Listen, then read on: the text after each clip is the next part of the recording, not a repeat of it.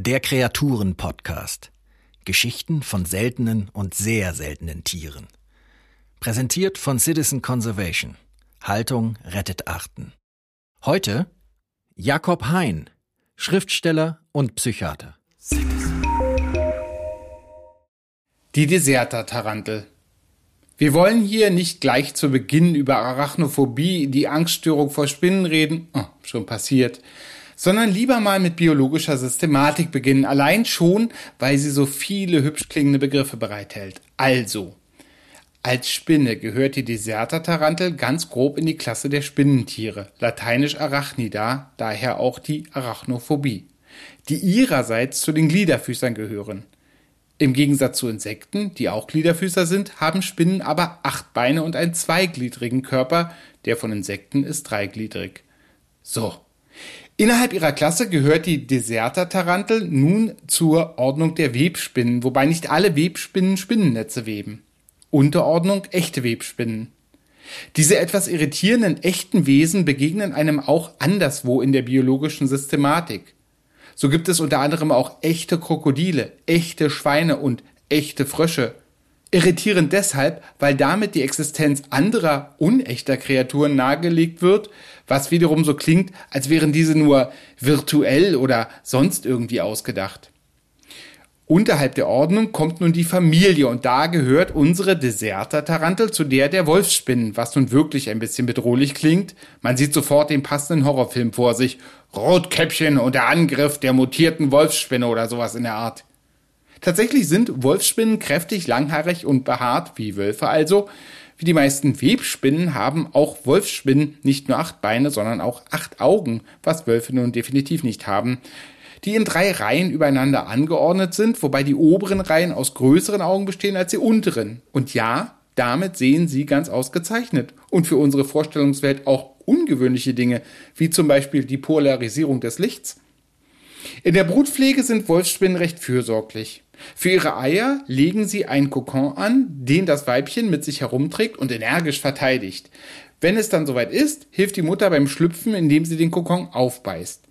Danach krabbeln die vielen kleinen Spinnlein sogleich auf ihren Rücken und halten sich an ihren Haaren fest, während die Mutterspinne nach einem geeigneten Ort sucht, an dem der Nachwuchs selbstständig werden kann. Unter den Wolfsspinnen ist nun die Deserter-Tarantel die größte. Auf der ganzen weiten Welt. Was etwas überraschend ist, weil ihr Habitat, ihr Lebensraum, nämlich ganz klein ist. Sie lebt einzig und allein auf Deserta Grande, einer 10 Quadratkilometer großen Insel im Nordatlantik, südöstlich von Madeira. Es ist also eine portugiesische Spinne. Dort lebt sie aber auch nicht auf der gesamten Insel, sondern nur in einem Tal von ca. 2,8 Kilometer Länge, dem Valle de Castanera. Damit ist die Deserter-Tarantel ein ziemlich extremer Endemit, was in der Biologie das Gegenteil des Kosmopoliten ist. Ein Tier also, das nur in einem eng begrenzten Gebiet zu finden ist. In diesem kleinen Tal baut sich die Deserter-Tarantel kleine Wohnröhren in Felsspalten, wo sie ihrer Beute auflauert, Käfern, Tausendfüßlern und sogar kleinen Eidechsen. Denn wie die meisten Wolfsspinnen lebt auch die Deserter-Tarantel freilaufend und spinnt sich keine Fangnetze. In ihrem kleinen Lebensraum hat die Deserter-Tarantel kaum Fressfeinde. Lediglich Vögel holen sich manchmal eine Jungspinne. Vielmehr steht sie dort selbst an der Spitze der Nahrungskette.